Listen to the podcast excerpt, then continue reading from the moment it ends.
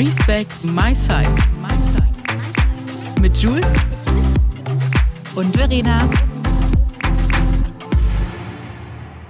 Herzlich willkommen zu einer neuen Folge Respect My Size. Und äh, ja, ich sitze mal wieder hier gegenüber von der lieben Jules, aber Jules ist heute nicht Hallo. alleine, denn wir haben einen ganz wunderbaren, zauberhaften, hervorragenden und vor allem auch so lustigen, tollen Gast heute bei uns und zwar den lieben Daniel. Ich bin schon wieder leid.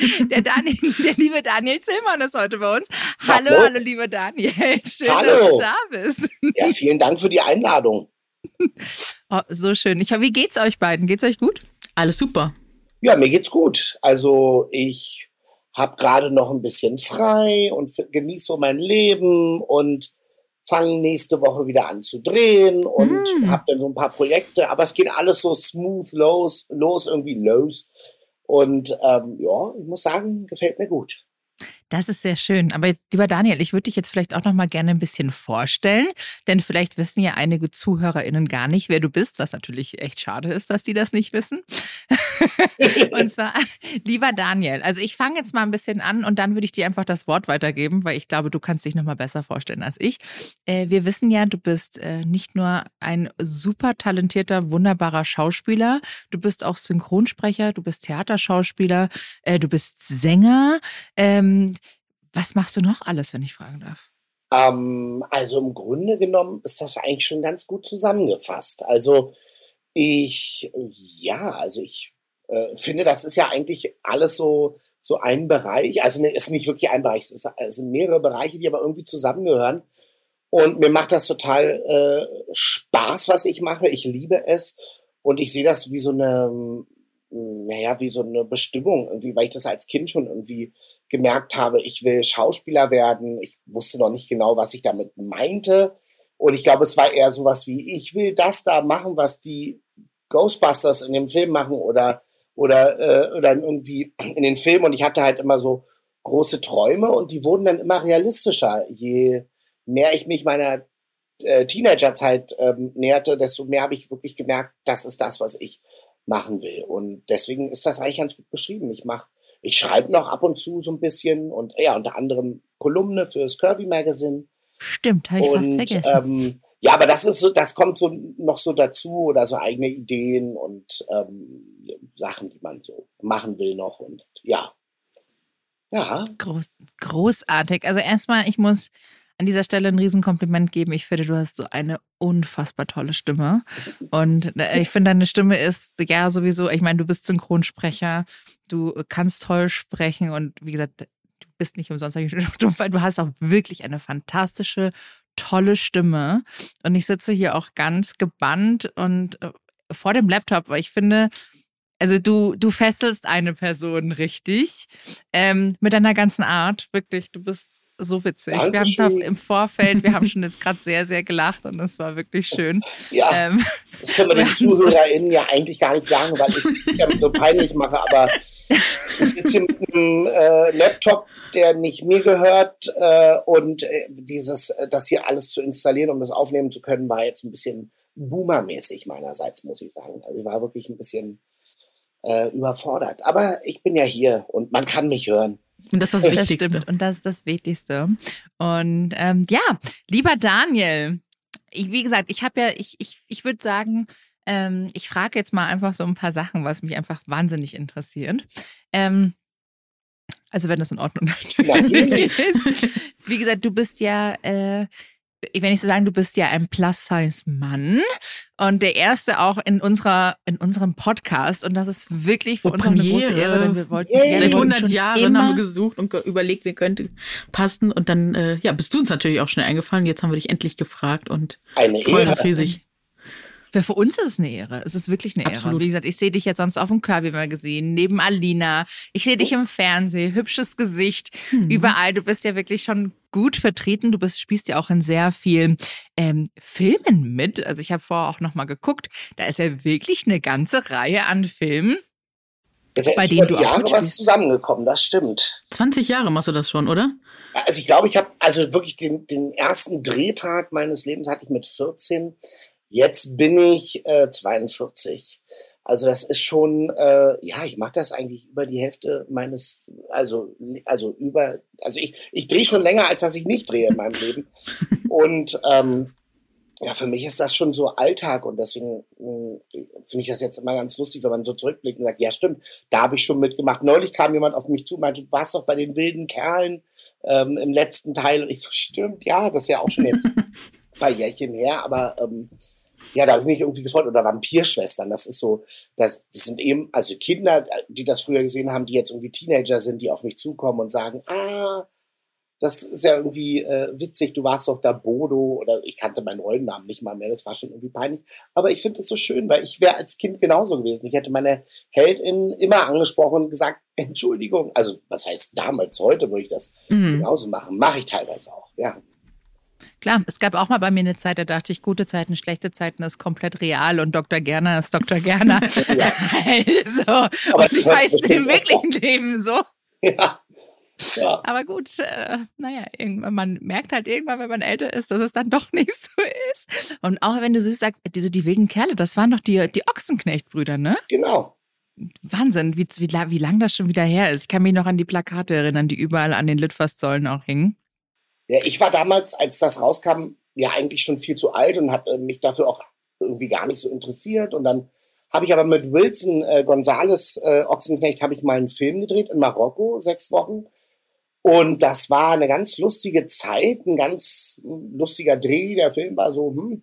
Aber ähm, wir hatten auf jeden Fall eine schöne Zeit und dann äh, haben wir uns dann wieder getroffen am Set äh, von diesem letzten Teil von die wilden Kerle. Und mir war das damals gar nicht bewusst, wie groß die Brand mhm. ist. Ja, aber ich kriege bis heute Nachrichten von Leuten, die mir Fra äh, Fragen stellen und mich fragen, wie äh, kannst du dich an Set erinnern? Wie sind die Leute gewesen? Oder wie war das? in die Fußstapfen so einer äh, iconic, äh, so äh, eines Charakters zu äh, stapfen, der ja schon so viele Generationen, bei die, die Figur, die ich spiele, gab es schon im ersten Teil, aber gespielt von jemand anderem. Und dann dachte ich irgendwie, äh, ja, also habe ich damals ein bisschen unterschätzt, aber eine unfassbar lustige Zeit gehabt. Das kann ich dann Was? teilen mit den Leuten. Hammer. Sehr gut. Sag mal, du hast gesagt, mit 14 standest du das erste Mal vor der Kamera. Ähm, was darf ich fragen, was war was? War das ein Spiel, war das eine, eine TV-Rolle oder was, was war das? Das war die Serie für alle Fälle Stefanie. Ich weiß gar nicht, ob man die heute noch kennt, aber das Hab ich schon mal gehört. Das sagt mir was. Das sagt mir was. War Stefanie eine Krankenschwester, oder so?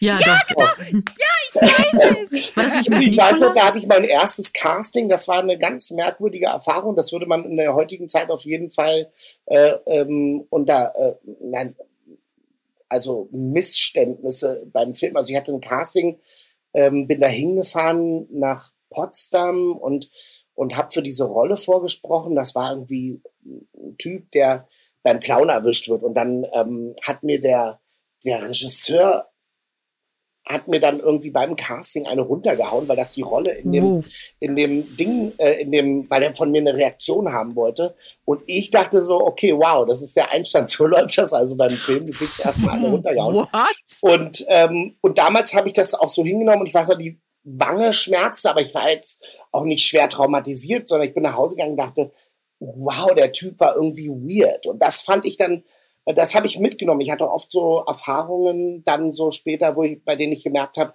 hier läuft irgendwie ein bisschen was falsch oder ich werde irgendwie auch anders wahrgenommen und korrigiere ich das jetzt immer und sage, mhm. ah, hm, okay, die sehen mich jetzt auch als den, den lustigen Dicken oder sowas. Und dann habe ich immer gemerkt, dass ich da so einen Widerstand in mir habe, aber gleichzeitig auch immer denke, ja gut, wenn die das so wollen, dann spiele ich das so mit. Und das war aber für mich immer eine fremde Welt.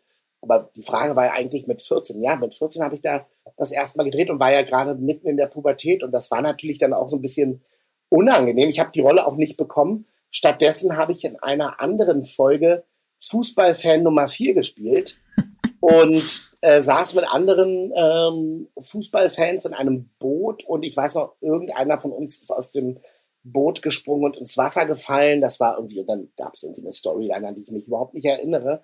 Aber äh, ich fand es lustig, weil die gesamte Familie vom Fernseher saß und als man mich dann im Profil gesehen hat, alle gerufen haben, da ist er, da ist er. Und ähm, ja, das, damit fing es dann an, aber ich habe parallel immer so in Theatergruppen gespielt und habe irgendwie gemerkt, doch, das ist irgendwie was, was ich kann. Also ich kann ganz vieles nicht, aber das kann ich irgendwie.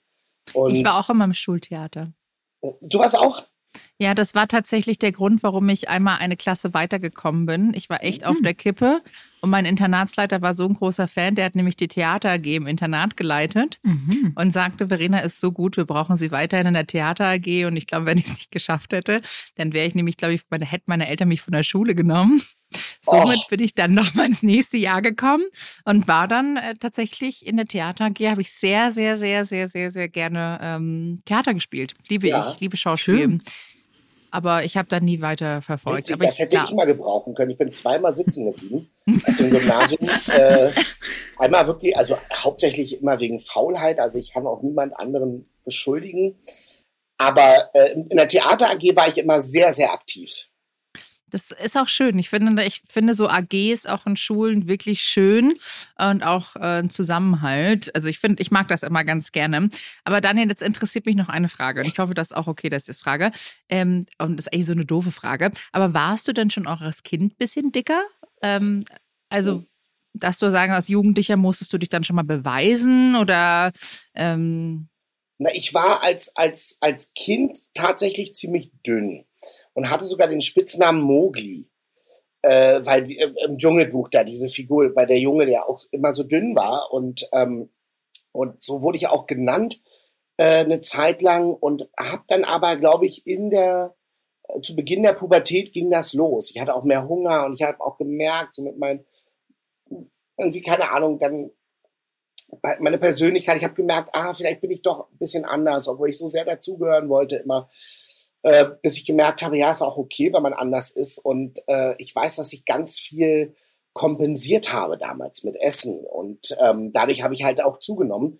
Und, und ich mochte mich aber immer, also ich hatte gar nicht so extrem Selbsthass, den man ja manchmal so hat, in der, gerade in der Pubertät, sondern ich fand es irgendwie dann auch immer okay. Nur wenn andere mir gesagt haben, oh, jetzt hast du aber zugenommen oder jetzt musst du mal aufpassen oder sowas, dann fühlte ich mich immer so ein bisschen offended und meinte, ey, that's none of your business. Mhm. Und ähm, das war schon relativ früh bei mir so ausgeprägt, dass ich dann immer gemerkt habe, ich werde so trotzig. Vielleicht ist das, hilft das dann auch beim Spielen, wenn man verschiedene Rollen und sowas hat. Also ich habe dann in der Pubertät zugenommen und habe dann auch immer schon Rollen gespielt. Und dann hatte ich aber immer Phasen, in denen ich ganz viel abgenommen habe und dann wieder hoch bin und dann, dass man kennt das ja, Jojo-Effekt ja, und dann noch mehr und noch mehr. Mhm. Und dann waren es auch die ersten Male, dass ich wirklich konfrontiert worden bin mit meinem Gewicht, als ich äh, vor der Kamera stand. Weil Leute anfingen halt zu kommentieren, mhm. das, was man heute ja macht, aber damals hast du das ja von den Leuten direkt ins Gesicht gesagt bekommen, ähm, nicht über Kommentare äh, in der Kommentarspalte, sondern wirklich am Set oder sowas äh, oder in Improvisation. Und da muss ich aufpassen, dass ich mich, dass ich da nicht zu schnell verletzt bin und ähm, das irgendwie abstrahieren konnte. Und ich habe mich auch immer gewehrt und habe dann so zurück ausgeteilt und habe irgendwie gesagt, ey, ähm, das ist nicht okay. Und dann, also, Aber wie hast du also das geschafft, das so zu abstrahieren in so einer Situation? Na, ich habe, glaube ich, ziemlich lange dann, also ich habe schon ziemlich lange geschluckt und habe dann immer gesagt, ja, okay, äh, mh, nimm das jetzt nicht persönlich. Und irgendwann habe ich gemerkt, dass mich das nervt. Mhm. Und dann habe ich gesagt, nee, finde ich uncool. Also auch lange bevor so jetzt so Wellen oder sowas, mhm. also lange bevor ich das Gefühl hatte, ich hatte jetzt so, ein, so, ein, so eine Rückenstütze, weil eigentlich war es ja schon so, dass wenn man mehr gewogen hat, war man automatisch jemand, der schon irgendwie in gewissen Punkten schwächer war oder mhm diese also Vorurteile, ne?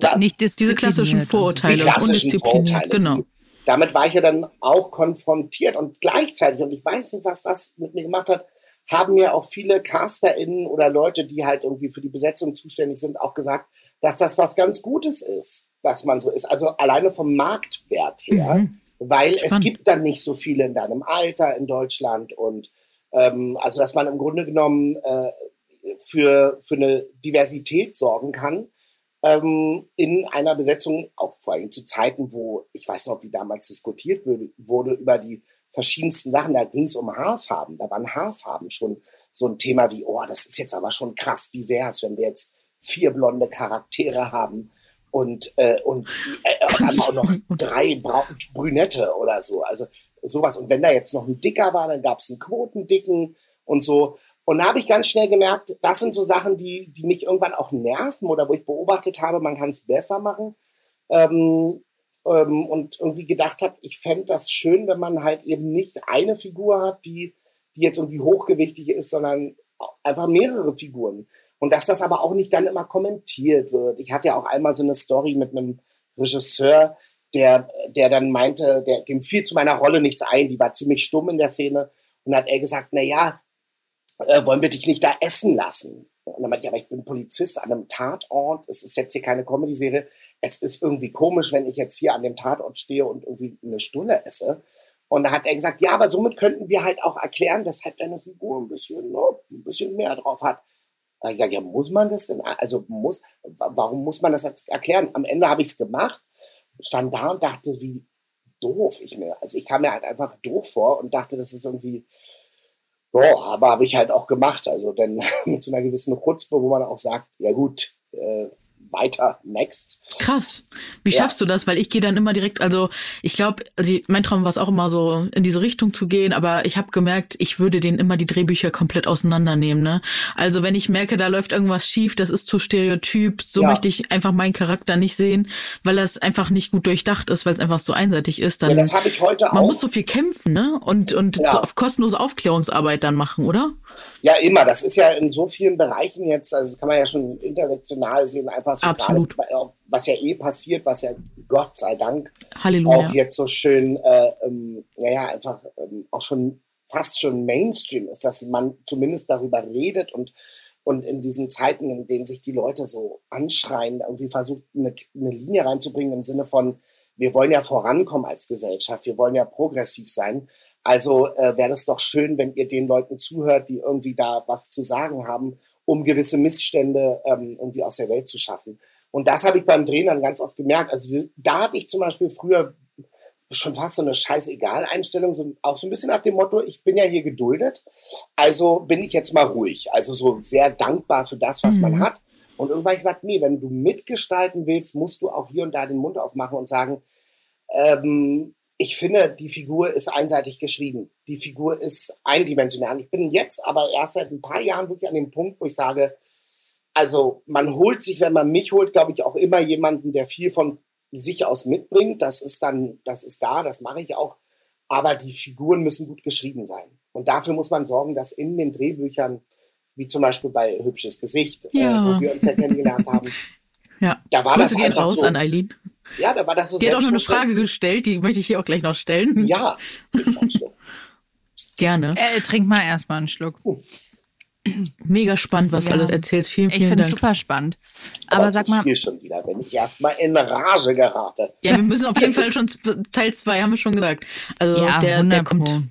Brauchen wir auf jeden Fall. Brauchen wir. Sag mal, Daniel, ähm, hattest, denn, hattest du oder hast du das Gefühl, oder hattest du jemals das Gefühl, dass äh, dein Gewicht und dein Aussehen als dicker Mann ähm, dir im Weg stand für gewisse Rollen, ähm, Jobs etc., weil die dann vom Cast gesagt haben, nee, brauchen wir doch nicht oder sie wollen dich als Quokendicke haben oder als Comedian, weil eine dicke Person ist ja im deutschen Fernsehen oder generell im Fernsehen ja immer gerne in Comedy-Bereichen, auch was Essen betrifft, sich oh. über sich selber lustig zu machen. Äh, wir sehen es ja immer wieder. Ähm, genau, hast du da irgendwie Erfahrungen gemacht, als wenn du darüber sprechen möchtest oder ja. was du halt auch natürlich erzählen kannst und möchtest, wie auch immer? Also ich selber habe das nicht so richtig immer dann mitbekommen oder äh, es wurde mir nicht so zugetragen, aber du merkst das ja, wenn, äh, gerade wenn du äh, auch Schauspielende im Freundeskreis hast, also jetzt auch in dem Fall wirklich Schauspieler, die, ähm, die eigentlich vom Alter her irgendwie passen oder vom Typ, sagt man, und zwar jetzt nicht von, von der Optik, eigentlich wären das so Rollen, die könnte ich auch spielen, für die kam ich gar nicht in Frage. Und das war mir damals gar nicht so bewusst. Meine Agentin hat immer gesagt, na ja, ich schlag dich auch dafür äh, vor und dafür vor. Ich finde, du passt inhaltlich total gut aber das ist, das muss man auch unterscheiden und nicht ganz verteufeln, also auch nicht die, mhm. die Leute, die für die Besetzung verantwortlich sind. Natürlich muss man gucken, wer passt irgendwie. Und natürlich, wenn man einen Film besetzt, das ist auch eine Ästhetik, eine Optik und so weiter und so fort. Ich finde es halt nur schwierig zu sagen, ein Mensch hat halt mehr Gewicht und deswegen kann dieser Mensch nur diese eine Rolle spielen genau. oder oder diese oder überhaupt eine eindimensionale Figur, ob es jetzt ich sag so ein Label wie lustiger Dicker Genau. Damit hätte ich mich nie bezeichnet. Das stand irgendwann mal in einer Kritik, die mir nicht äh, gut gesonnen war. Da hat das ein, ein Journalist geschrieben, ähm, dass ich da so den lustigen Dicken spiele über eine Rolle, die ich eigentlich als sehr dramatisch empfand in der Tragödie und eigentlich null lustig war. Ähm, und das fand ich auch falsch interpretiert. Ich dachte, gut, das zeigt halt viel, sagt viel über seinen Blick aus, ne, weil er es vielleicht nur so gelernt hat. Nur, ja. wie er dicke Menschen wahrnimmt. Das ist halt ganz oft das Problem auch bei Caster und Casterinnen, dass die, wenn die sich nicht bewusst an ihrem Blick arbeiten, wie sie Menschen wahrnehmen, wie sie Geschichten auch sehen, ne, ähm, dann passiert das halt, dass das ne, nur so einseitig gecastet wird. Und deswegen ist ja. es auch so wichtig, dass so Menschen wie du dann zum Beispiel auch mal an Büchern schreiben dürfen oder ihre Ideen reinbringen oder dass so Workshops mal gemacht werden, wo man mal ne, diese Vorurteile auch aufarbeitet. Mhm.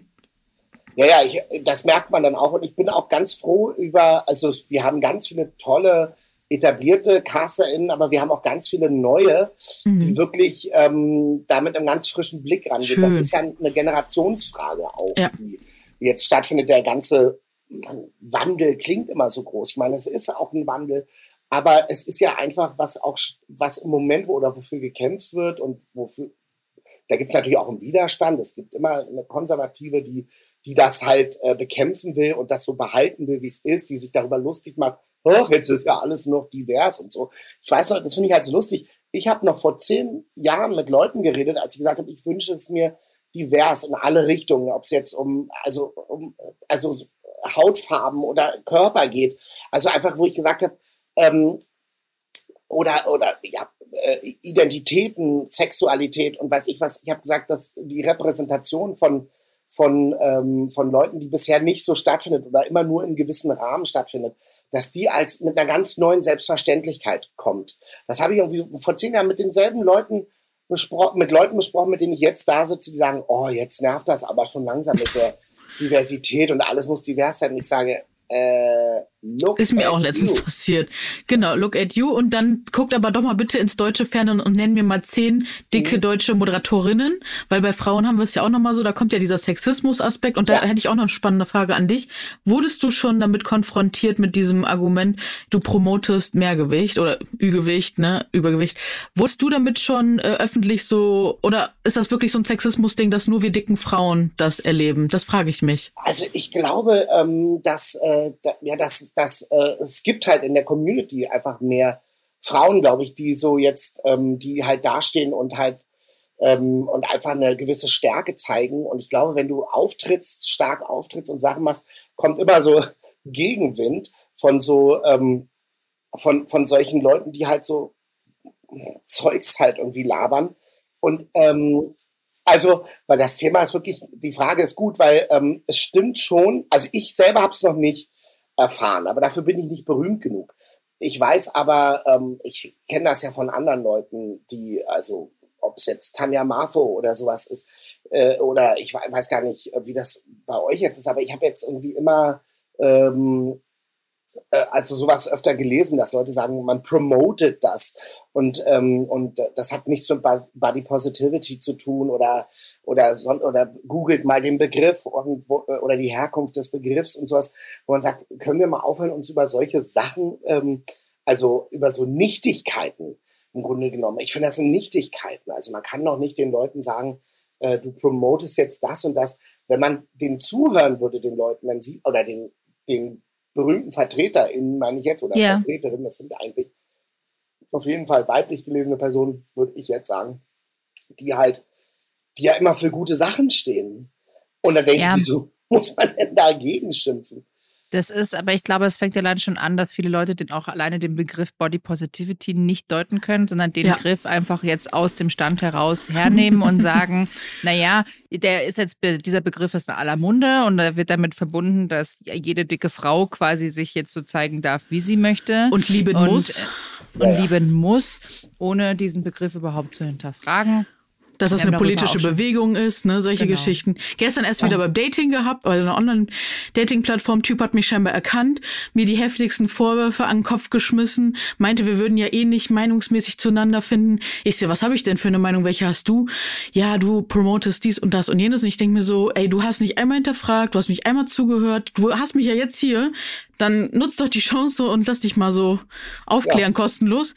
Nee, also, und der so linke woke Bubble, ich so, ja, und bist, was bist du dann, ein rechter Kackhaufen oder was soll das jetzt hier so, ne? Also, warum musst du das denn so schubladen? Ja, ist ja klar, dass du mit dieser Argumentationsstrategie kommst und ich denke mir so, Alter, was geht denn hier ab, so, ne? Also, wir wollen doch einfach nur basic Menschenrechte, wir wollen doch einfach ja, ja. nur basic existieren und das Gleiche, was jede andere schlanke Person, zum Beispiel schlank, äh, auch hat. Mehr möchten wir gar nicht. Ja, nicht mehr, nicht aber weniger. Die Leute sind schon so kodiert in ihrem Kopf, weil sie lernen, sie müssen lernen, das zu abstrahieren, auch immer dieses Konsumieren von Social Media und sich dann irgendwie eine Meinung bilden, sofort und man reflektiert nicht, also diese Zeit zu reflektieren, zu sagen, was meine ich? Also ich bin auch immer, in, ich liebe dann immer so Diskussionen im Freundeskreis oder so wie früher, wenn man da zusammensaß bei einem Dinner, gegessen hat, Rotwein und dann hat man, ist das ausschweifend gewesen, man hat diskutiert, leidenschaftlich und hatte die unterschiedlichsten Meinungen. Ich denke mir, das könnte man heute gar nicht, also äh, gar nicht machen. Und ich meine mein das auch wirklich, das ist so eine Beobachtung, die ich jetzt habe, wo ich mal denke,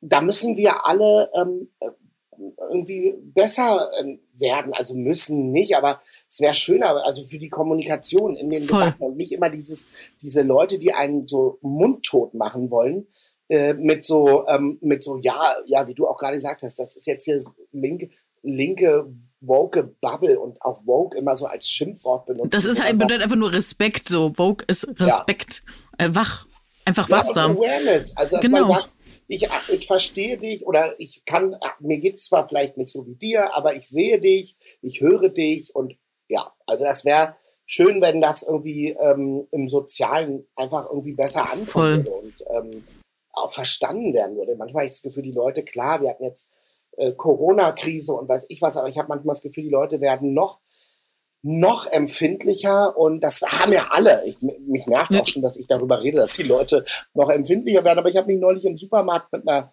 Nachbarin unterhalten, die hat mir erzählt, dass sie sich mit einem anderen Nachbarn gestritten hat und da standen wir dann vor, vor der Wurst, nee, nicht Wursttheke, ähm, äh, Joghurttheke, das weiß ich noch. Weil, ja, Joghurt ausgesucht und dann meinte sie dann, dass sie da fix und fertig ist, dass da jetzt so viel Streit ist. Oh. Und dann habe ich ihr erklärt, dass, ja, dass wir auch gerade den rückläufigen Merkur haben. Aber auch ja. Astrofilme. Ja, tatsächlich bin ich all in. Ja, yeah, das ist aber. Ja? Ja, Mercury Retro, äh, Retrograde ist wirklich sehr, merkt man. Habe ich letztes wann? Jahr, äh, weiß ich gar nicht, wann es zu Ende ist. Ich habe auch meinen Mondkalender Daniel? hier. Kann euch ja. heute ist auch Bis äh, Mondkalender. Äh, bis 15.05.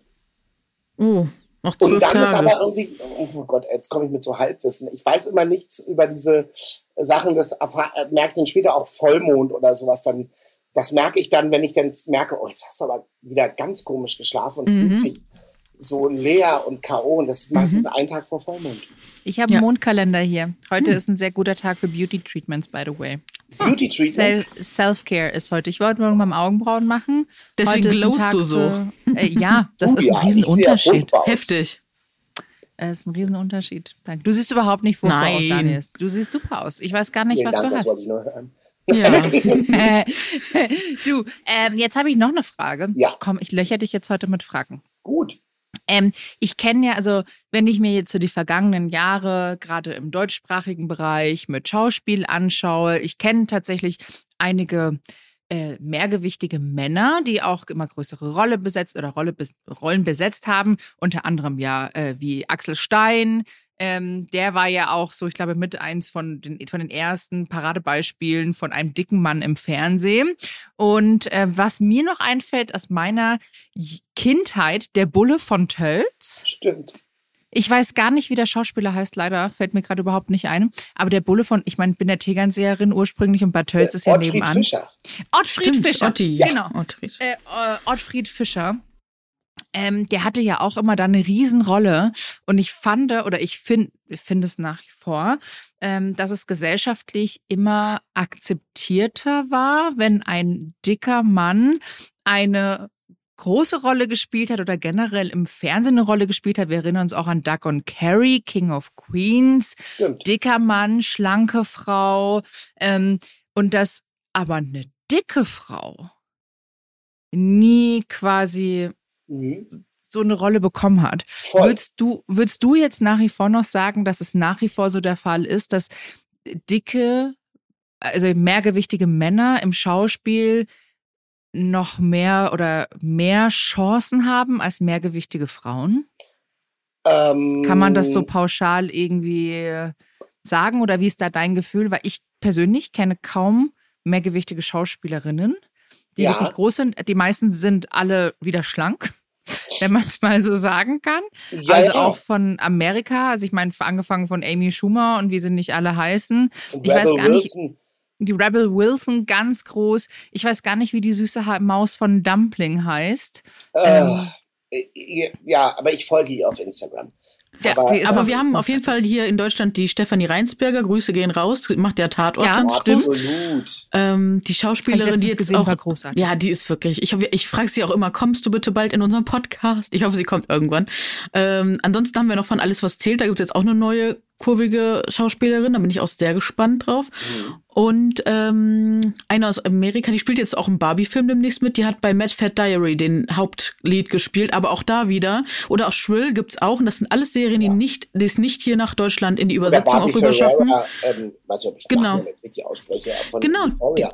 Da haben wir auch hier also, lange nicht mehr drüber geredet. Ganz kurz dazu noch. Die ja. ist ja gegangen, weil ihr Charakter nicht weiterentwickelt wurde oder sich auch in diese Richtung entwickelt hätte, die so ja. sehr stereotyp war und nicht größer gewesen. Also die hat da richtig ein Statement gesetzt und. Und das war ein sehr heftig. gutes Statement, fand ich. Das war nämlich fand nicht bitter, was man den nee, SchauspielerInnen genau. dann oft so, vorwirft, sondern es war ein ganz mhm. klares Statement, dem Autor fiel zu der Figur nichts ein. Mhm. Mm, dann ähm, habe ich aber auch keine Lust, das weiterzuspielen, ohne dass da so eine Bitternis ja. irgendwie war.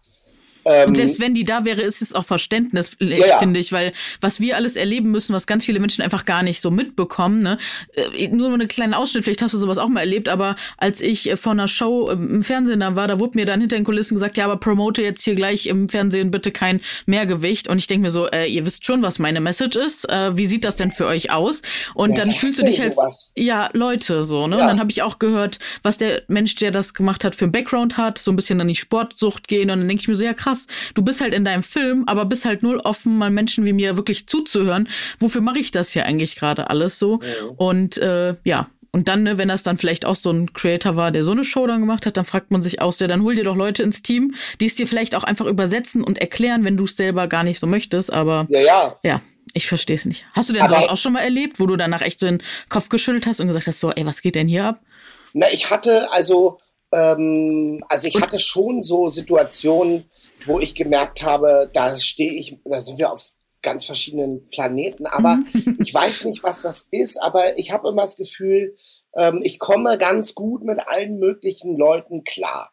Ich habe dann nur halt hinterher manchmal so Sachen gehört oder wie halt in dieser Kritik, äh, das ist ja was, was nicht so face-to-face -face gesagt wurde, sondern was dann plötzlich da stand, was ich dann irgendwie auch als verletzend empfand, weil ich dachte, da wurde gar nicht die Arbeit wertgeschätzt, sondern einfach nur so, da habe ich immer gemerkt, ah, das ist das, das ist das, wovon ja auch geredet wird, wovon viele Frauen, und da kommen wir zu dem zurück, was auch Verena gesagt hat, weil dieses, ähm, das, das stimmt schon. Also ich hatte auch immer das Gefühl, das habe ich, darüber habe ich auch mal in einer Kolumne, glaube ich, geschrieben, dass ähm, äh, übergewichtige Männer immer äh, viel mehr akzeptiert waren und es gab automatisch schon eine Diversity in der Diversity. Das heißt also, es gab auch schon verschiedene dicke Männerfiguren. Also da gab es dann mal den lustigen Dicken, der meistens der beste Freund des Hauptdarstellers war, der so dafür, der als Supporter da war die Geschichte voranzutreiben. Und wenn der Glück hatte, hat er dann auch irgendwie eine, äh, eine, eine tolle Frau abbekommen oder so.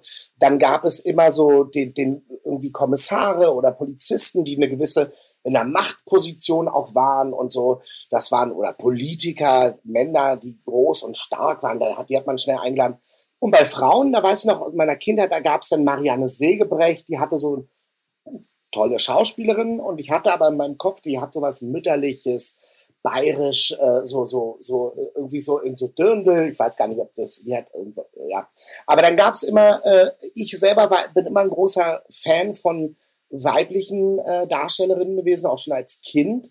Und ich weiß nur, es hat ziemlich lange gedauert, bis da welche gekommen sind, die ich wirklich ähm, auch als erfolgreich angesehen habe. Und das kam dann halt mit, natürlich mit Melissa McCarthy und so.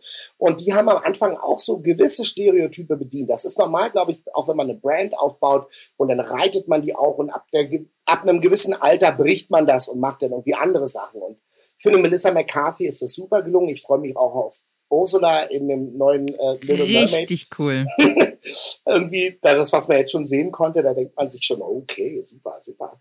Ähm, ja, aber äh, hätte ich auch Lizzo gerne gesehen. Da dachte ich auch mal, zwischendurch gab es ja auch mal so, die, die äh, glaube ich, so ein kleines Gerücht, dass sie eventuell Ursula spielt. Und ich dachte, ja, aber gut, Melissa McCarthy ist äh, egal. Also, wie ihr seht, ich habe da schon äh, so äh, weibliche Vorbilder. Und ich finde, äh, in Amerika gab es dann ja auch zum Beispiel John Goodman. John Goodman war ein anderer, schwergewichtiger, in Anführungsstrichen, äh, Schauspieler als jetzt, sagen wir mal, ähm, Jack Black oder so. Ne? Das waren zwei völlig verschiedene Typen, völlig verschiedene Spieler.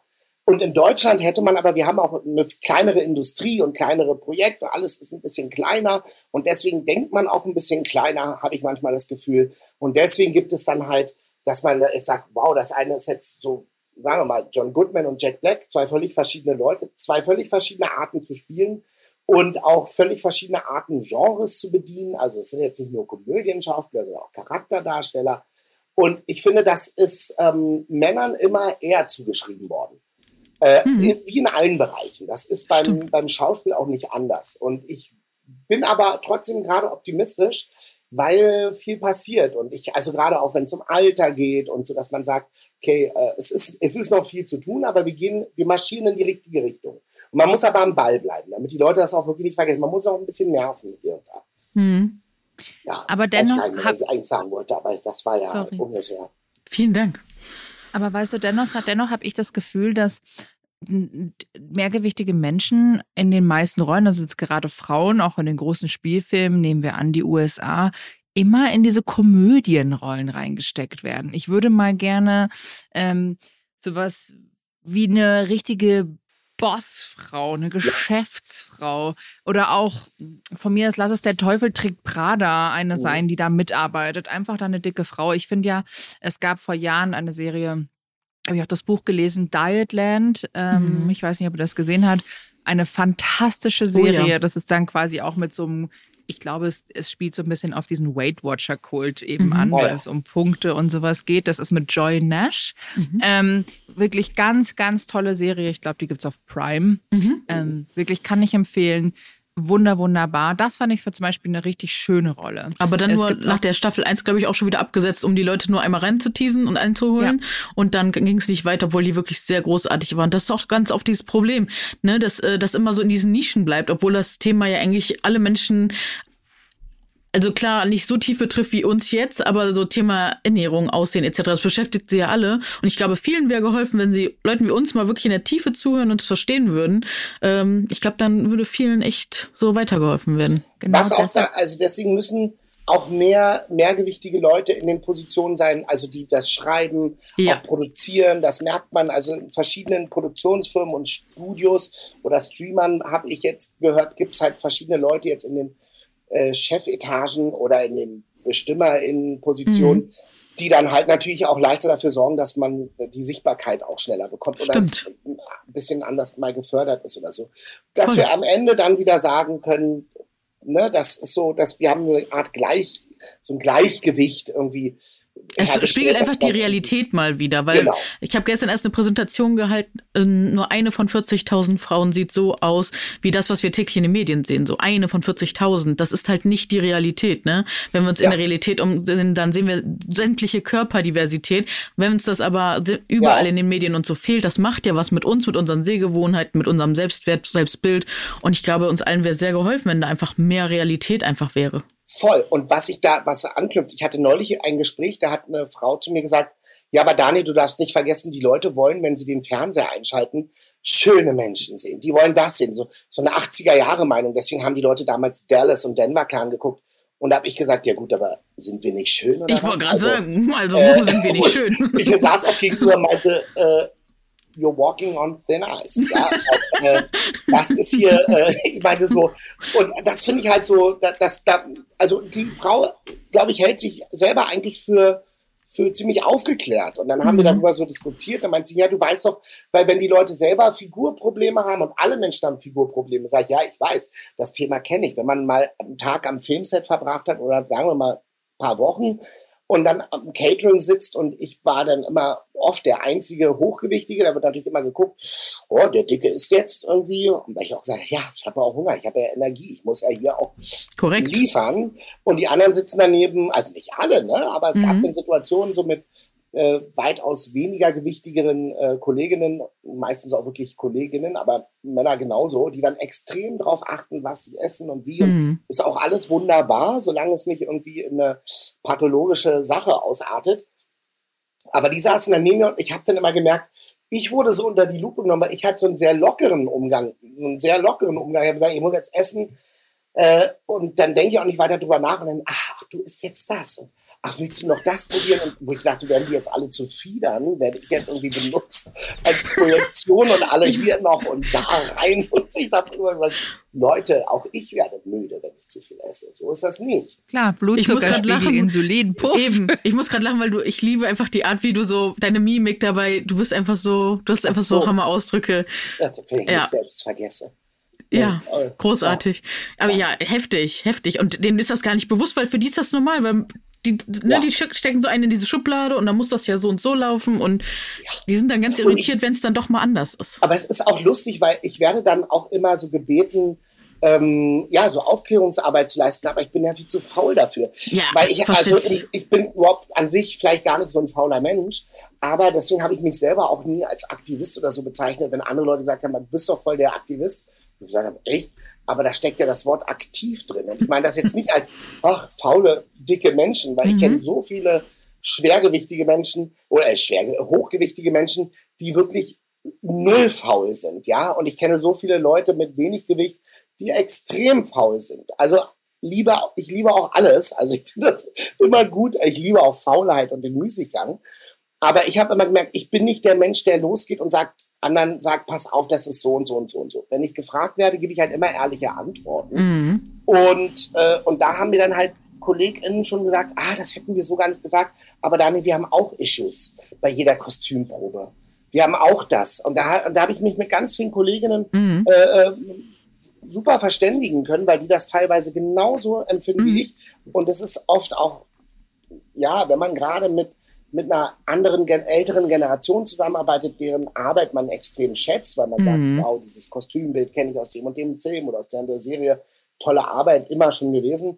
Aber äh, dann hat man manchmal so Bad Awakenings, wenn man da irgendwie steht und die sind dann so überfordert mit dem Körper. Und ich sage, soll ich dir jetzt erklären, wie der Job funktioniert? Also hier nimmst du ein Maßband, legst es da an und dann misst du aus oder du kriegst ja von mir vor, vornherein eine Maßtabelle. Dann möchte ich auch, wenn ich dann zur Kostümprobe komme, dass Sachen meiner Größe da sind. Aber wie oft so. hattest du das auch schon? Was habe ich auch und Verena auch. Wir haben es alle schon erlebt, dass du deine Sachen selber mitbringen musstest und die immer für alle mitdenken musst. Weißt du, ich musste bei einer Riesensache, musste ich, habe ich von vornherein angekündigt, Leute, wenn ich jetzt hier weiterkomme, dann müssen Klamotten da sein, sonst werde ich nicht weitermachen. Und die Klamotten waren bis zehn Minuten vorher nicht da. So, ja. ne? Und da musste ich mich selber, du musst immer diese Gehirnkapazität mehr mitdenken und mithaben. Und das sind dann Sachen, die Leute auch gar nicht so wertschätzen und sehen.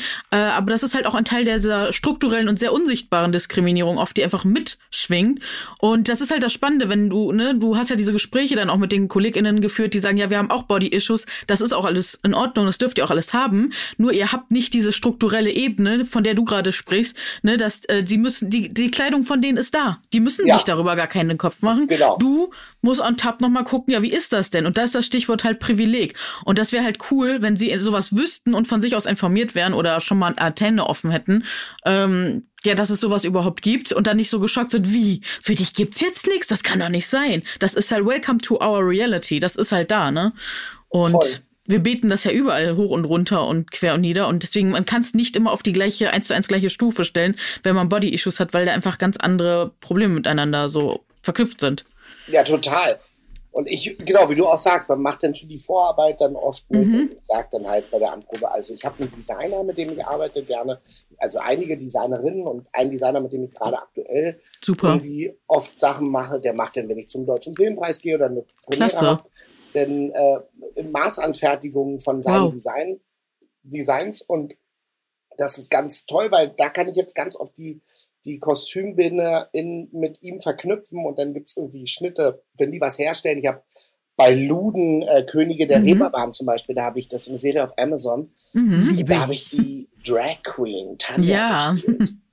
Und Tanja war aber nicht nur in Drag, Tanja war auch Georg tagsüber und dann brauchten die natürlich so, haben gesagt, wir hätten gerne so wirklich individuelle, unique, geile Kleidung für dich. Und dann habe ich die da äh, vermittelt und dann gab es Schnitte von Hosen Hammer. und so.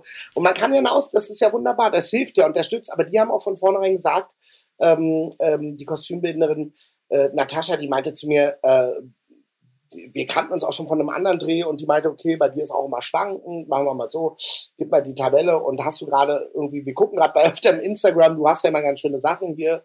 Und da konnte ich gleich sagen, ja, der Designer Alexis und äh, connectet euch. Und dann haben die es halt schon angefertigt. Und das fand ich halt toll irgendwie, klar, aber das war natürlich auch eine große Produktion und da ist dann aber auch äh, anderes Geld dahinter und ja, aber es ist eine geile Serie. Wichtig übrigens. ist aber auch, sehr geil, voll Glückwunsch dazu. Aber wichtig ist halt auch die Wertschätzung und auch der Umgang, weil es ist auch was anderes, ob die sagen so, boah, krass, äh, wir sind jetzt überfordert mit den Größten, wir sind da noch nicht so drauf getrimmt, ähm, kannst du uns da ein bisschen helfen, aber sind wertschätzend mit dir, anstatt so dieses, wir machen dich zum Problem. Ne? Das mhm. gibt's ja auch, ne, dass du ans Set kommst, dann wirst du erstmal so von oben bis unten angeguckt und so, nee, pfuh, das geht ja jetzt hier gar nicht. So. Aber das passiert Kolleginnen noch mehr als, ja. als mir. Das habe ich erlebt. Also wo ah. man auch denkt, also die haben dann wirklich äh, ganz komische. Da liegt auch irgendwie noch manchmal was anderes drunter, wo ich denke, warum ist das jetzt bei der Sexismus. größeres Problem als bei mir? Und Misogynie, ja. Frauenhass, also dieser verinnerlichte ja. Frauenhass, Misogynie und Sexismus. Ja. Das, also in den letzten Jahren war das für mich einfach immer so, okay, das ist ein Teil der Antwort. Das ist einfach ultra spannend. Ja, ist, ist leider, aber genauso wie du sagst, ja. Und bei mir ist es dann irgendwann noch ein bisschen lustig. Mensch, den Daniel, den mögen wir so. Ach, ja, und du darfst aber auch nicht zu viel abnehmen. Wenn ich dann mal abnehme oder sowas. Und ich sage, ich darf alles. Du darfst alles. Darf alles. Ihr müsst euch anpassen. Du, du darfst alles. Ähm, lieber Daniel, ich habe noch eine Frage, weil das ja, ja gerade auch in aller Munde ist. Ähm, The Whale. Habe ich noch nicht, ich habe es noch nicht gesehen, aber geht es jetzt um ja, ich kann mir schon vorstellen. Ich, genau, also es ist, ich habe den Film auch noch nicht gesehen. Ich hatte ihn letztens hier mal ganz kurz. Ich habe den Trailer gesehen, habe beim Trailer Rotz und Wasser geheult. Ähm, die Rolle wird ja auch gespielt. Den Namen jetzt wieder vergessen. Brandon Fraser. Ja, genau. Äh, True Story. Er trägt einen Fettsuit. Wir haben ja in der Vergangenheit öfters schon auch gesagt, dass wir Fettsuits ähm, ziemlich problematisch finden. Ich persönlich muss aber sagen, dass bei dieser Rolle ich mich tatsächlich, also er spielt ja eine, einen 300 schweren Kilo Mann. Bei dieser Rolle bin ich persönlich sagen, okay, ähm, ich glaube, da wäre ich tatsächlich mit einverstanden oder zu, mit diesem Fettsuit auch zu akzeptieren. Ähm, genau. Äh, wie siehst du das? Ja, äh, genau, das habe ich so ein bisschen verfolgt und ich dachte mal so, ah, ich war so ein bisschen immer hin und her gerissen, weil am Ende, und ich meine, dafür, da denke ich aber auch schon zu weit eigentlich in eine bessere Zukunft, sollen ja alle alles spielen können. Also es geht darum, weil ich hatte dadurch ein ganz gutes Gespräch. Also die Zukunft sieht, soll eigentlich so aussehen, die gute, bessere Zukunft, dass es eine, äh, eine neue Selbstverständlichkeit gibt und eine Sichtbarkeit gibt und und Sehgewohnheiten, die geändert wurden und dass man dann Raum schafft für alle äh, SchauspielerInnen wirklich möglichst viel spielen zu können. Also, ne, also das, das Ding ist halt, klar, Kunstfreiheit hier und da. Ich finde also, das ist so ein schwieriges Thema, dass man nicht so einfach äh, runterbrechen kann. In, Im Fall von The Whale weiß ich, also wenn die jetzt zum Beispiel sagen, wir haben uns so verliebt in Brandon Fraser, der macht das mit so viel Seele und ähm, und der macht das so toll und äh, wir finden jetzt keinen Spieler, der 300 Kilo schwer ist. Ähm, und der hätte vielleicht auch gar, er hätte vielleicht eine Präsenz, aber vielleicht gar nicht die Möglichkeit zu spielen, weil diese Person mit 300 Kilo äh, vielleicht gar nicht die Möglichkeit hatte, sich äh, auch zu bilden oder zu äh, äh, oder überhaupt Dreherfahrung zusammen. Bei mir würde jetzt spontan auch kein Schauspieler einfallen, der auch in Hollywood, der irgendwie 300 Kilo schwer ist, weil vielleicht die Person noch nie die Chance gehabt hatte, irgendwas zu spielen. Also in einer besseren Zukunft für mich wäre es halt so, dass dass im Grunde genommen das wirklich fast alle fast alles spielen können, sagen wir es so. Also ich hatte zum Beispiel eine Anfrage für eine Trans, äh, für einen Transmann äh, vor zwei Jahren. Also das, ich sollte einen Transmann spielen in in einem erfolgreichen deutschen Fernsehformat. Und ich habe gesagt, nee. Also erstens finde ich es wirklich nicht gut geschrieben. Das ist so ein bisschen so, wir erklären jetzt so, ich verstehe, dass man es macht. Wir wollen ja auch, dass die Gesellschaft vorankommt. Wir wollen auch, dass 20.15 Uhr die breite Masse, das Publikum, äh, dass die halt, ähm, dass die da halt irgendwie äh, abgeholt werden und hingeführt werden an gewisse Themen. Aber wenn es in der Umsetzung schon so schwer ist, dann wird, dann wird das nichts. Also, und ich habe gesagt, warum soll ich denn Transmann spielen? Wir haben gerade mit Act Out ähm, uns da geoutet. Es gibt irgendwie 185 Leute alleine, die sich da ähm, geoutet haben als queer, ähm, äh, äh, non-binary und äh, trans und, und, und, und warum guckt man denn nicht erstmal, wer von, von den Leuten könnte denn das spielen? Also wollen wir nicht das gleich richtig machen und irgendwie jemanden, gerade weil das Thema ja auch eben noch nicht so oft behandelt wurde, wollen wir das nicht gleich sehr authentisch machen und dann den Auftrag richtig annehmen? Oder ist das jetzt scheinheiliges, ähm, weiß ich nicht, äh, äh, äh Diversity Washing? Ja, ein, ein Diversity Washing ist das, also deswegen finde ich das halt, ähm, ich finde das am Ende schwierig. Ich wünsche mir natürlich eine Welt, in der, ich hatte da neulich auch eine Diskussion mit einer Kollegin, die meinte, ja, aber, also zum Beispiel Rain Man ist ein Film ja mit Dustin Hoffman, da spielt er einen Autisten und ich, ja, und der macht das unfassbar gut. Ich meine, ich habe den Film nicht gesehen, lange nicht mehr gesehen. Ich weiß nicht, ob der jetzt gut gealtert ist, aber ich weiß noch, ich war damals beeindruckt davon. Und ähm, da kamen aber auch Leute, die gesagt haben, ja, aber ich wünsche mir in Zukunft sollten nur noch autistische Schauspieler diese Rolle spielen. Aber, ja, aber da müssten sich erstmal alle autistischen Schauspieler als autistisch outen. Äh, also so, und dann müssen sie auch natürlich das erfüllen können, das zu spielen. Also was ja, wo wofür auch nichts dagegen spricht.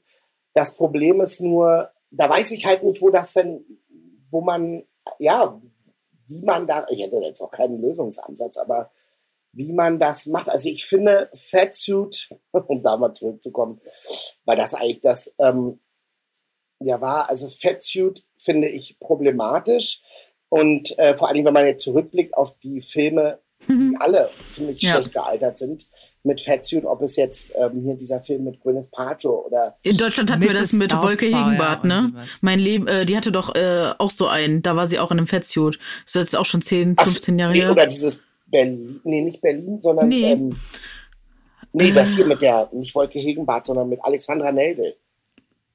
Das auch, aber da gab es noch eins. Ach, mit Wolke Hegenbart gab es auch was. Ja, die war Dann bei Stefan Raab da. Äh, weiß ich, da habe ich so einen Ausschnitt mal gesehen bei TikTok und dachte mir so, oh, krass, hab ich, ist mir an mir vorbeigegangen. Oh, ja. ähm, äh, neue Serie. Es gab ja viele, viele Fatsuit-Nummern, auch unter anderem. Ich meine, Mrs. Doubtfire war ja so die erste, an die ja. ich mich wirklich so erinnern kann. Ne? Es kommt noch dicker. Stimmt. Es kommt noch dicker. Es kommt noch dicker. Also ich fand auch immer genau diese Filme, ich weiß gar nicht, die wurden dann so adaptiert, auch von so amerikanischen Originalen, die dann wenigstens äh, gut umgesetzt waren im Sinne von, also scheiß Thema, aber gut umgesetzt, dass man sich's angeguckt hat, gesagt hat, war gut gemacht. Aber äh, und da, bei den deutschen Produktionen hat man oft das Gefühl, nicht mal das funktioniert dann. Also das da nee. stimmt's von vorn bis hinten nicht und das gehört eigentlich ja es gehört. Boah, schaut euch echt mal die Bilder dazu an. Da denkst du echt nur so, wow. Also es ist jetzt ja. schon über zehn Jahre her, aber äh, ist schon krass. Ist schon krass. Ich glaube, vor zehn Jahren waren wir natürlich auch noch nicht in. Ähm, also wenn du jetzt das anschaust, wie weit ja. wir jetzt sind, wo ja, ist es vor zehn Jahren, egal ob Schauspiel, wie weit wir uns entwickeln haben, auch mit Blackfacing. Das, das mhm. betrifft ja sehr viele Dinge, gerade auch im mhm. Schauspiel. Mhm. Wir alle wissen, dass mittlerweile sich eine weiße Person nicht mehr ein schwarzes Gesicht malen würde. Und trotzdem machen es leider noch Leute. Ja, es das hatten echt wir ja auch erst hier im, ba im BR, ja, im bayerischen genau. Fernsehen. Das war ja, ja, ja. vor zwei Jahren auch mhm. ein Riesending und sie haben es überhaupt nicht verstanden, warum das jetzt schlimm ist. Genauso wie auch äh, Heilige Drei Könige, Kaspar Melchior Balthasar. Ähm, das ist ja so ein Ding. Ja, was haben wir schon immer so gemacht? Ja, haben wir Wird schon immer so Zeit, gemacht. wir können es aber auch verändern. Genau. Und das ist eben auch das, die Sache mit ähm, den äh, Fatsuits oder auch Rollen, die halt einfach dann vielleicht von äh, schwulen Männern gespielt werden, wenn es eine schwule Person ist, eine lesbische Frau, sowas. Das ist ja wirklich ganz Asiaten. Das ist ja komplett BPOCs, dass die, die jeweiligen Personen auch diese jeweiligen Rollen spielen. Ich glaube, es gibt dennoch, ich meine, ich komme nicht aus dem Business, ich könnte mir nur vorstellen, dass es dennoch teilweise schwierig ist, gerade ähm, wenn man zum Beispiel sagt, ich spiele eine Person, äh, einen Autisten oder eine Autistin, dann muss man halt gucken, in welchem Grad das natürlich von dem Autismus betrifft. Es gibt ja Autismus, der ist schwer ausgeprägt und ich weiß nicht, also ich will natürlich jetzt auch nicht niemandem was unterstellen, inwieweit dann Schauspiel äh, in einer gewissen Art und Weise von Zeit ähm, auch möglich ist, weil da hängt natürlich eine Riesenproduktion dran. Ähm, wie gesagt, ich bin wenn da jemand Bescheid weiß, bitte klärt mich in der Hinsicht auf, weil ich das sehr interessant fände. Und ich fände es vor allem auch sehr schön, wenn es das geben würde. Nur ich glaube, ich könnte mir vorstellen, dass es aufgrund von Produktionskosten, Druck, Zeit etc. das vielleicht nicht möglich wäre, weshalb auf vielleicht SchauspielerInnen zurückgegriffen wird. Und ich glaube, wie du das auch gerade eben schön gesagt hast, nochmal zum Thema The Whale wegen dem Fettsuit, dass das vielleicht auch gar nicht jetzt ähm, irgendwie möglich wäre, aus dem Stegreif mal zu sagen, okay, wir haben einen Schauspieler ähm, mit diesem Gewicht von 300 Kilo und beleuchten diese Art von Schauspiel, obwohl ich auch glaube, dass es keine einfache Rolle ist, diese Rolle zu spielen. Weil, wie gesagt, ich habe den Trailer gesehen, ich habe Rotz und Wasser geheult. Ich weiß nicht, ob ich mir den Film anschauen kann. Ich kann ihn mir auf gar keinen Fall im Kino anschauen, weil ich werde sonst wahrscheinlich irgendwann so schluchzen so laut, ja. weil einfach so viel, äh, äh, also ich, das alleine nur Begegnung. Ich habe auch einfach Angst vor dem Buch. Ich habe Angst vor den Leuten, die da mitgeschrieben haben. Ich weiß nicht, ob die da wirklich tief genug drin waren und das auch empathisch genug rüberbringen oder was da deren Intention ist. Ich habe nur viele, viel Kritik schon auf TikTok gesehen. Also ich werde es mir Stand jetzt in dem Moment nicht angucken, vielleicht in ein paar Jahren mal. Aber ich, ich spare mir das gerade. Ich hoffe auch, dass dieser ganze Riesendiskurs um Gesundheit und alles, dieses klassische Bashing einfach ganz doll an uns vorüberzieht. Das wünsche ich uns allen, dass wir Seelenfrieden haben in der Zeit, wo der jetzt Promotion bekommt, weil wir wissen, was das auch ne, machen kann. Weil ich glaube nicht, ja. dass der Diskurs positiver wird. Ich weiß es nicht. Ich würde es mir wünschen. Aber ich habe sehr viel positive Stimmen gehört zu diesem Film. Sehr ja, viel über, positive, über Brandon, weil, weil, ganz viele so Empathie mit ihm haben, dass er wieder spielen darf. Ne? Nee, nee, ähm, generell diese Rolle, die er spielt. Genau, Empath ja. Empathie gegenüber dicken Menschen. Ja, ich wie bin sich gespannt. ein Mensch ja, aber ich, also wie gesagt, Jules, ich habe da sehr gute, tolle Stimmen auch gehört, auch den USA, die das beleuchten.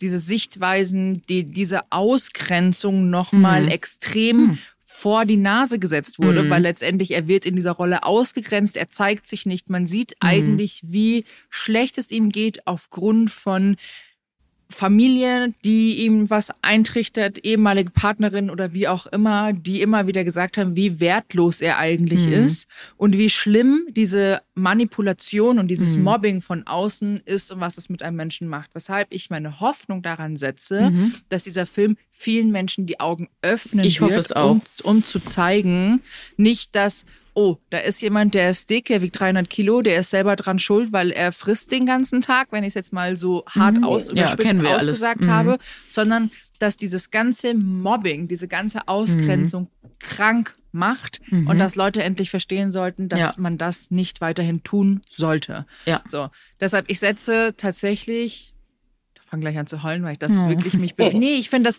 ich finde das eine wahnsinnige dramatische, schwierige, krasse und auch irgendwie schöne Rolle. Ähm, wie gesagt, ich will den Film mir auf jeden Fall anschauen. Es wird mhm. aber nicht leicht. Ich muss in einem sehr mhm. guten mentalen State mhm. sein, um mir das ja. anzuschauen. Weil ich glaube, anderweitig würdest du das als mehrgewichtige Person nicht schaffen, sage ich mhm. mal ganz mhm. ehrlich, weil das schon ich glaube, dass da wird noch sehr viel aufgearbeitet. traumatisierend voll. Ja, was wir natürlich im tagtäglichen Leben immer mal wieder bekommen. Und auch wenn ich sagen will, hier sitzen jetzt drei sehr, ziemlich selbstbewusste Menschen, ähm, die natürlich auch erfolgreich im Leben sind mit dem, was sie machen. Dennoch haben diese, haben wir alle diese Erfahrung gemacht, wahrscheinlich mal von Ausgrenzung, von blöden Kommentaren. Ähm, und genau, deshalb ist es umso wichtiger. Und das, äh, lieber Daniel, finde ich einfach ganz, ganz toll, dass du diesen Job machst, dass du ja. dass du so lebenslustig bist, dass du diese gewisse Art an dir hast. Ich, ich sitze hier vorm Laptop mhm. und schaue dir ins Gesicht und ich muss nur grinsen. Ich würde so gerne mal mit dir wirklich einen trinken gehen. ja, ähm, das können wir doch mal machen. Also wenn ja. du trinken, also generell wirklich würde ich, weil ich will dich einfach in den Arm nehmen, weil ich dich so toll finde. Du bist so inspirierend und äh, du machst einen großartigen Job und ich finde, dass du ein riesengroßes Vorbild bist für mhm. Alle Menschen da draußen und gerade auch für junge Männer, weil man man redet ja immer nur über die vielen Frauen, die mehrgewichtig sind im jungen, jungen Alter. Man vergisst aber auch die Männer, mhm. die oft ja auch immer nur diese äh, Kumpelfunktion dabei haben, die es ja auch nicht so einfach haben, gerade wenn es jetzt im Thema Partnerwahl ist. Ähm, die halt dann sagen, okay, ich werd, bin immer nur der beste Freund von dem Freund mhm. und mein bester Freund ist Sportler und ich, der bekommt die Frauen und ich bekomme keine Frauen. Also es gibt ja so viel, ne? Also es gibt ja wirklich ähm, ganz, ganz viele Sachen, die wir ja so gar nicht viel beleuchten bei uns im Podcast, weil wir keine männliche Person, plus als männliche Person oft mal haben, die auch wirklich darüber äh, sprechen möchten. Du musst bitte wiederkommen, damit wir genau diese Aspekte auch nochmal durchsprechen, sehr, sehr was gerne. Verena gerade gesagt hat. Das finde ich gut. Ich würde jetzt nochmal bei dem Schauspielaspekt bleiben, weil ich möchte die großartige Eileen natürlich an dieser Stelle auch nochmal erwähnen. Die hat nämlich noch eine ganz tolle Frage gestellt. Ähm, und zwar, was würdest du dir ähm, anders wünschen in der Branche? Hast du da noch so ein, zwei Sachen, wo du denkst, so, boah, das würde ich mir jetzt noch äh, wünschen? Vielleicht, dass du öfter mitschreibst oder keine Ahnung. Hast du irgendwelche Wünsche oder ja, sag ruhig mal. Also ich würde mir wünschen, dass, also so ähnlich wie ich das vorhin gesagt habe, dass mehr Menschen, ähm, die wirklich auch Vertreter von, ähm, von verschiedenen äh, ja, Com Communities oder von verschiedenen, also also dass, dass die Leute, die da entscheiden oder auch mitgestalten dürfen, und da würde ich ja auch immer gerne mich dazu zählen, weil ich schon auch ein gestalterischer Mensch bin, dass ich halt, wenn ich relativ früh dabei bin bei einem Projekt, dass ich irgendwie mehr mitgestalten kann. Das mache ich gut. Eh, aber, aber dann, äh, ja, dass man im Grunde genommen eigentlich jetzt weiterfährt und nicht zurückrudert mhm. auf den auf den richtigen Pfaden und weiterhin offen bleibt und dass auch irgendwann die Themen sich dann so ändern, dass man sagt, man muss auch in diesen Filmen nicht unbedingt jetzt immer nur die Probleme behandeln, genau. die, die, sondern irgendwann die einfach Heldenfiguren, die wirklich, die dich mitnehmen auf eine Reise und, und die du begleitest, ähm, dass du diese, dass diese Figuren aber so divers wie möglich sind. Und ähm, ja, dass das aber so eine auch so eine sehr organische, natürliche Entwicklung dann nimmt. Das finde find mhm. ich gut. Ich glaube, Schön. dann bewegen wir uns in die richtige Richtung. Finde ich auch. Und hast du noch so ein absolutes Traumprojekt oder wovon träumst du oder was vielleicht steht auch schon als nächstes an, wo du sagst, boah, freue ich mich mega drauf? Na, ich habe letztes Jahr was gemacht, was ich, also äh, hübsches Gesicht. Zum einen fand ja. ich wirklich toll, weil ich muss sagen, das war das erste Mal, dass wirklich vor der Kamera, also für mich in meiner, und ich weiß ehrlich gesagt auch gar nicht, ob wir das in Deutschland jemals so hatten, dass es eine Serie gab, die einfach zu 80 Prozent äh, äh, mehrgewichtigen Leuten vor der Kamera äh, bestand. Und das war einfach ein ganz tolles Team, auch Regie und Eileen, äh, äh die das geschrieben hat, wirklich ähm, äh, und Ferdos, die haben einen super Job gemacht. Das waren ganz frische, lebendige Dialoge und man hat irgendwie seinen Humor mit einbringen können. Und das war einfach ein ganz, ganz tolles Projekt, was so zu Herzen geht. Und ich war auch wirklich nochmal überrascht, weil viele Leute mir dann gesagt haben, ähm, die in der Position sind. Ich habe auch mit einer Freundin geredet, das wusste ich nicht, die die war jahrelang ähm, hochgewichtig und wir sind zusammen äh, ja, aufgewachsen, haben die Pubertät verbracht. Die lebt jetzt nicht mehr in Berlin und die hat ähm, damals eine Magen-OP gehabt und ähm, hat sich einen Magenbypass machen lassen und hat sich und hat seitdem halt extrem viel Gewicht verloren.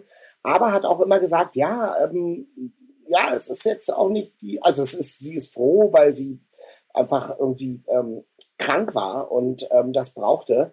Und die hat aber gesagt, dass sie, ähm, die hat immer von, von so Geschichten erzählt, dass ihre Eltern früher verreist sind und äh, ihre gesamte Familie in, in Sommerferien verreist ist und sie musste in ein Fatcamp. Mm. Und sie hat gesagt, dass diese Serie für sie so toll war. Sie meinte, also das wäre halt auch da, die Stimmung, die da war, die hätte ich mir gewünscht. Und sie meinte, mm. das Schlimme ist, was die Eltern damals nicht verstanden haben. Und sie meinte, ich unterstelle ihnen jetzt nicht mal böse Absicht, aber ähm, Vielleicht wussten sie es nicht besser, aber es wurde eigentlich immer schlimmer. Und ich hoffe mir da, hoffe halt, dass wenn man so ein Projekt macht, wo man dann merkt, das ist in sich eine abgeschlossene, schöne Geschichte, die zu Herzen geht, die irgendwie Mut macht, dass sie wirklich äh, dafür da ist, dass die Leute sich das angucken und hinterher irgendwie ein bisschen empowered sind oder auch sagen, ich hatte einfach nur jetzt eine gute Zeit. Das ist auch eine sehr kurzweilige Serie.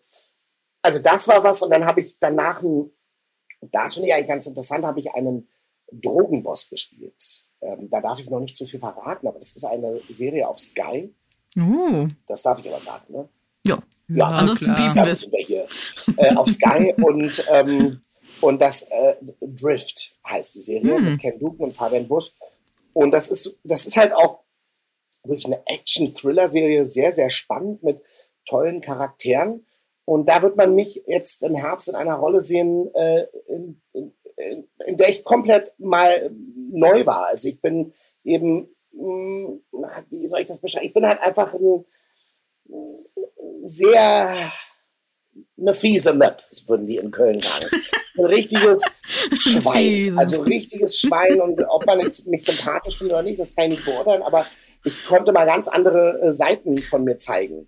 Wirklich äh, ein bisschen sadistisch und widerlich. Ich bin wirklich der Drogenboss. Ich habe ganz viel Geld und Macht und übe sie auch aus. Und das war irgendwie so eine tolle Erfahrung für mich, weil ich davor extrem aufgeregt war und dachte, oh Gott, oh Gott, hoffentlich kriegst du das hin. Vom ersten Drehtag habe fast gar nicht geschlafen und dann gehe ich da hin und dann fühlte sich das an wie das Natürlichste der Welt.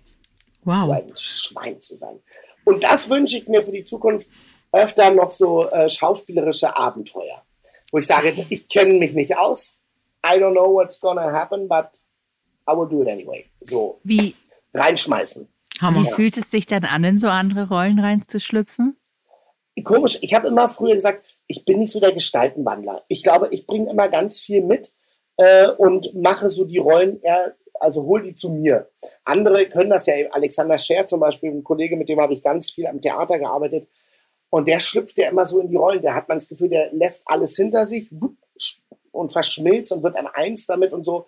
Das habe ich immer bewundert und merkt, das bin, das bin ich nicht.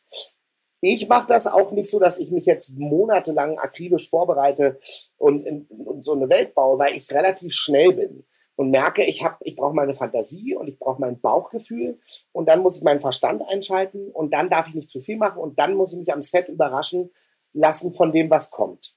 Und ich finde das ganz interessant, weil ich merke, ähm, äh, äh, ich nutze dann doch ganz viel von mir, aber von meinen Erfahrungen. Das gibt auch viele Coaches, weil ich habe ja nie eine Schauspielschule besucht, sondern habe das halt immer irgendwie einfach gemacht. Die sagen, ich mache das ja schon richtig. Da hat auch jede Schauspielerin hat auch ihr eigenes ähm, System, um wieder ranzugehen. Es gibt halt welche, die arbeiten nach der und der Methode. Das könnte ich gar nicht, weil dann würde ich immer versuchen, das zu erfüllen. Und ich kann immer hiervon ein bisschen, davon ein bisschen.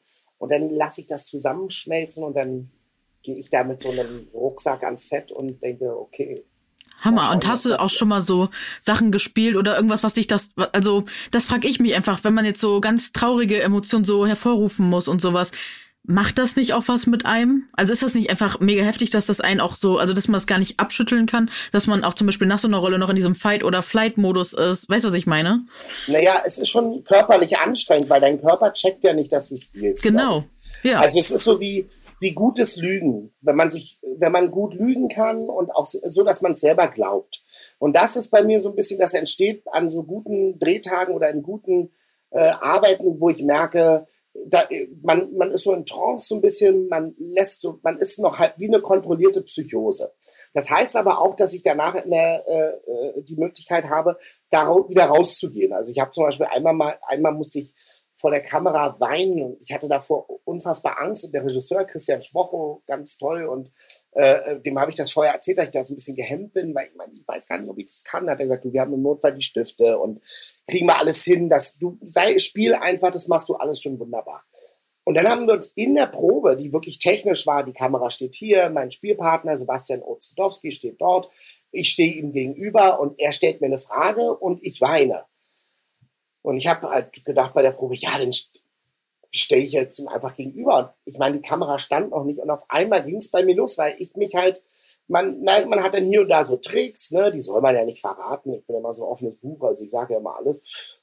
dann denkt man halt an so, stellt man sich so Sachen vor, die wirklich schlimm sind und begibt sich in so eine Atmosphäre. Und dann, und das macht man auch schon vorher. Und an dem Tag weiß ich noch, das war wie, ich weiß nicht, was das war. Der Damm war gebrochen und die Tränen flossen und die Traurigkeit und gleichzeitig war ich aber auch selber so, und das finde ich ja wirklich absurd, narzisstisch, so ergriffen von meiner Performance, dass ich nicht mehr aufhören konnte zu weinen. und der Regisseur macht, Kamera, Daniel, okay, komm, wir gehen kurz raus, äh, äh, behalt das in dir, ich brauche ich nicht. Ist alles da. Und es lief und lief. Und dann haben wir es wirklich drei, vier Mal gedreht und ich konnte gar nicht mehr aufhören. Und da habe ich gesagt, scheiße, aber hoffentlich passiert das jetzt nicht jedes Mal so, weil irgendwann trocknest du ja aus, auch innerlich. Und dann habe ich gesagt, ähm, nee, ich habe dann eine Methode für mich gefunden, wie ich mich reinversetzen kann, aber in alle Gefühle. Das ist ja, Lachen ist auch unfassbar herausfordernd vor der Kamera, weil man dann plötzlich denkt, oh Gott, wie lache ich denn eigentlich? Einfach nicht drüber nachdenken. Wirklich, finde irgendwas, was du lustig findest und hau raus, so. Äh, ja, Am besten, wahrscheinlich, ich, stelle mir jetzt mal vor, du musst mit so einem ultra dumm, hahaha, hahaha anfangen, bis so. du da wirklich drüber lachen musst, weil es so bescheuert ist. Voll. Aber das habe ich zum Beispiel über die Synchronarbeit gelernt, weil da kann man sich ja gar nicht vorbereiten und du gehst halt ins Studio, hast so ein Skript vor dir und dann geht's irgendwie los und dann musst du das lesen, guckst auf den Bildschirm hoch, runter, hoch, runter und dann musst du das ja übernehmen. Dann nimmst du natürlich vom Original ab, aber ich weiß noch, da darfst du gar nicht so darfst gar nicht nachdenken. Du musst rausschießen. Das mache ich eigentlich immer ganz gerne, dass ich halt nicht zu viel Overthinking vorher betreibe, sondern wirklich rein in die Situation rausgeschossen. Irgendwie, keine Ahnung, mit Leidenschaft Hammer. und Power. Stark. Wunderschön. Sag mal, hast du, jetzt sind wir bei einer Stunde 13 Minuten übrigens, oh aber es interessiert mich nur, hast du denn tatsächlich einen liebsten Schauspieler, der dich wirklich inspiriert, den du wirklich beeindruckend findest? Neben dir selber nicht. natürlich. Also das ist ganz ja. komisch. Ich habe, ich frage auch manchmal, also es gibt äh, deutschsprachige Schauspieler, die ich toll finde und und auch amerikanische und auch äh, französische und auch chinesische, aber aber das ist so äh, so richtig, dass ich sage, ähm, so würde ich auch gerne. Das habe ich ganz selten. Also es gibt in in Deutschland jetzt hier und da mal so Leute, die ich dann sehe und sage, wow, das, was die können, das kann ich nicht, das bewundere ich. Und es wäre ja schön, wenn man mal zusammen spielen könnte. Aber es gibt nicht so diesen einen oder die eine, wo ich sage, da schaue ich auf. Also es sind natürlich immer so Kindheitshelden. Ich habe das so in der Musik, denn zum Beispiel für mich war immer Beth Ditto natürlich äh, so ganz großes Vorbild. Und ich habe mich so gefreut, weil irgendwann ist sie mir auf Instagram gefolgt. Uh, boah. Ich glaube, wow. weil ich ihr so stalkermäßig, ähm, weil ich immer alles geliked habe, vor allem, wie ich das jetzt nachmache mit den Fingern, so eine Tastatur tippen. Aber ähm, und irgendwann ist sie mir gefolgt und dann haben wir manchmal so geschrieben, oh. ganz lustige Sachen. Und wir haben auch gemeinsame Bekannte. Das war dann irgendwie, keine Ahnung, ob das damit zu tun hatte, aber ich hatte Hammer. das Gefühl, die fand ich schon immer richtig cool. Mir folgt sie übrigens auch. Oh la la. Schon seit Jahren. Oh, sehr Maus. gut. Ja. Die süße Maus. Ich warte, ich habe die eine Zeit lang mal echt viel verfolgt und dann gar nicht mehr. Muss ich mal auch mal hier wieder zurück. Ist sie aktuell aktiv? Vor allen Dingen. Die hat mit Susan Sarandon eine Serie gedreht, die ich unbedingt äh, äh, sehen wollte. Die kann man hier aber nirgendwo äh, auf jeden Fall nicht legal streamen. Mhm. Äh, da spielen die so eine Country-Singer-Songwriter-Familie. Und sie ist, sie heißt, glaube ich, Gigi. Sie heißt Ach. Gigi, wie Gigi. Witzig. Lara in äh, hübsches Gesicht. Auch Gigi ist.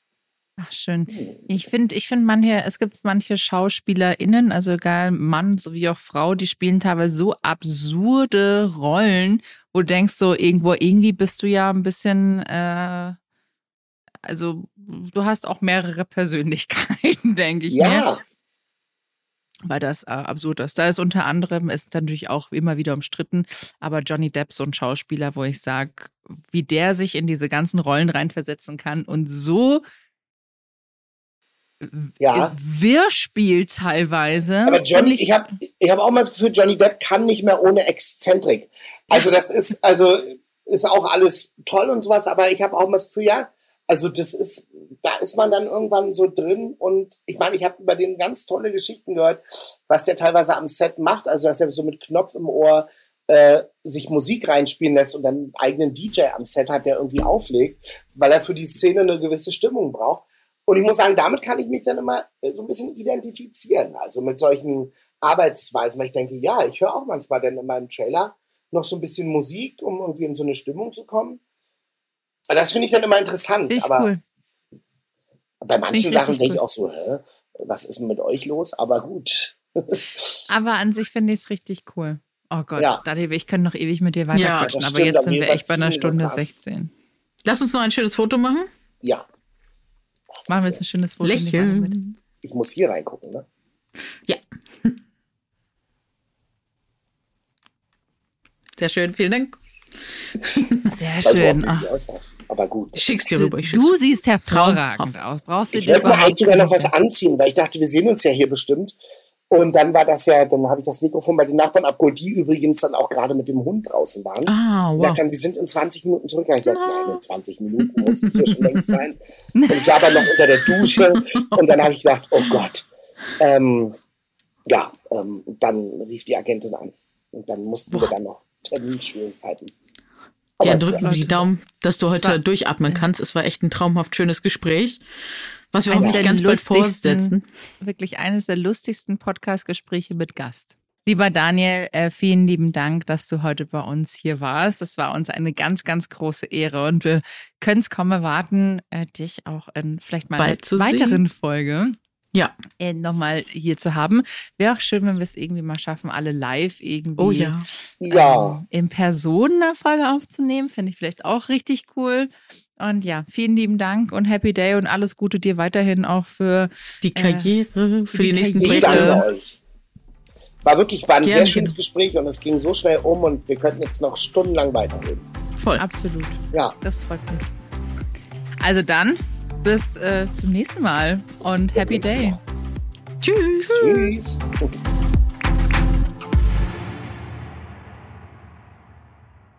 Dieser Podcast wird produziert von Podstars bei OMR.